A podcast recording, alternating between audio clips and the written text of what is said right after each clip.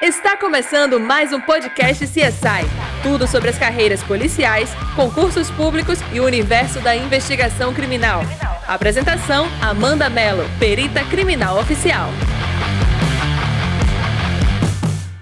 Como lidar psicologicamente com a cena de crime? Seguinte, as pessoas realmente têm muita curiosidade.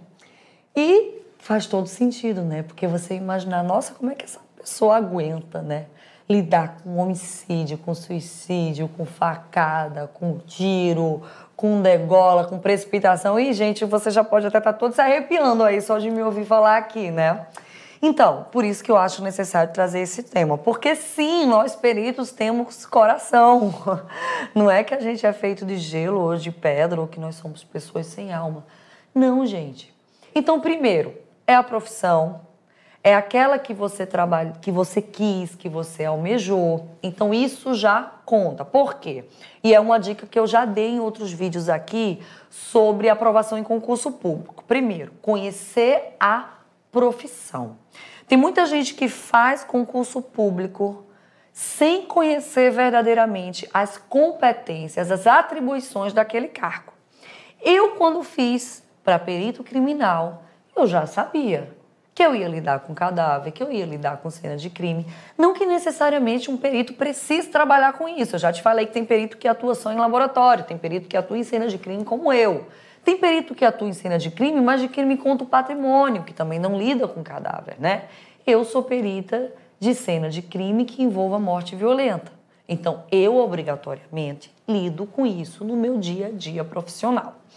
Ah, então, primeiro ponto, eu já sabia então, o perito que presta um concurso, ele já sabe com que ele vai trabalhar. Segundo, quando você entra na profissão, ah, você está super empolgado. Então, cada é, situação nova que você vê, você enxerga aquilo, e eu sempre repito, com olhar científico. Você está fazendo, no caso perito, ciência ali. Então, aquela cena é pura ciência para nós. Claro, a gente vai ter total respeito, total humanidade. Mas a gente tem plena consciência que dali a gente tem que tirar fundamentação científica. Então isso conta para ajudar a, a, a, a dar uma aliviada na visão daquilo. Só que também tem cheiro, também tem som, né? O cheiro nem sempre é agradável. Ah, talvez você de casa é, não consiga perceber cheiro de sangue, porque eu não estou falando só de cadáver putrefeito, mas o cheiro de sangue, o perito passa a identificar muito rápido. Sabe, eu, eu comparo muito com um tubarão quando está no mar, que, que sente assim o cheiro de sangue de longe, é o perito, de tanto que ele lida. Então não é agradável? Não é. Mas, é como eu disse, faz parte você acaba ficando, uh, uh, entre aspas, adaptado. Por que entre aspas, Amanda? Porque, claro, que vai ter momentos que, por mais que tu estejas acostumado, aquilo, por alguma característica particular, vai te tocar de alguma forma. Uh, sons, sim. O choro dos familiares incomoda muito. Tem hora que eu vou dormir e que eu sonho ou tenho um pesadelo, acho que é a palavra mais apropriada, com as vozes, né, que, que eu ouvia na cena de uma mãe que chorava a perda de um filho, de um filho que chorava a perda da mãe, etc.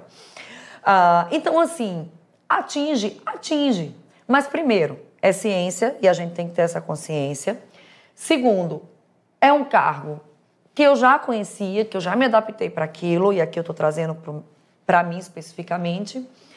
Terceiro, e aí o que eu digo que é o que mais conta, espiritualização. Né? Eu acho que a gente tem que crer em algo muito superior e é esse algo que vai lhe dar forças e lhe vai lhe fazer forte e racional para fazer aquele trabalho.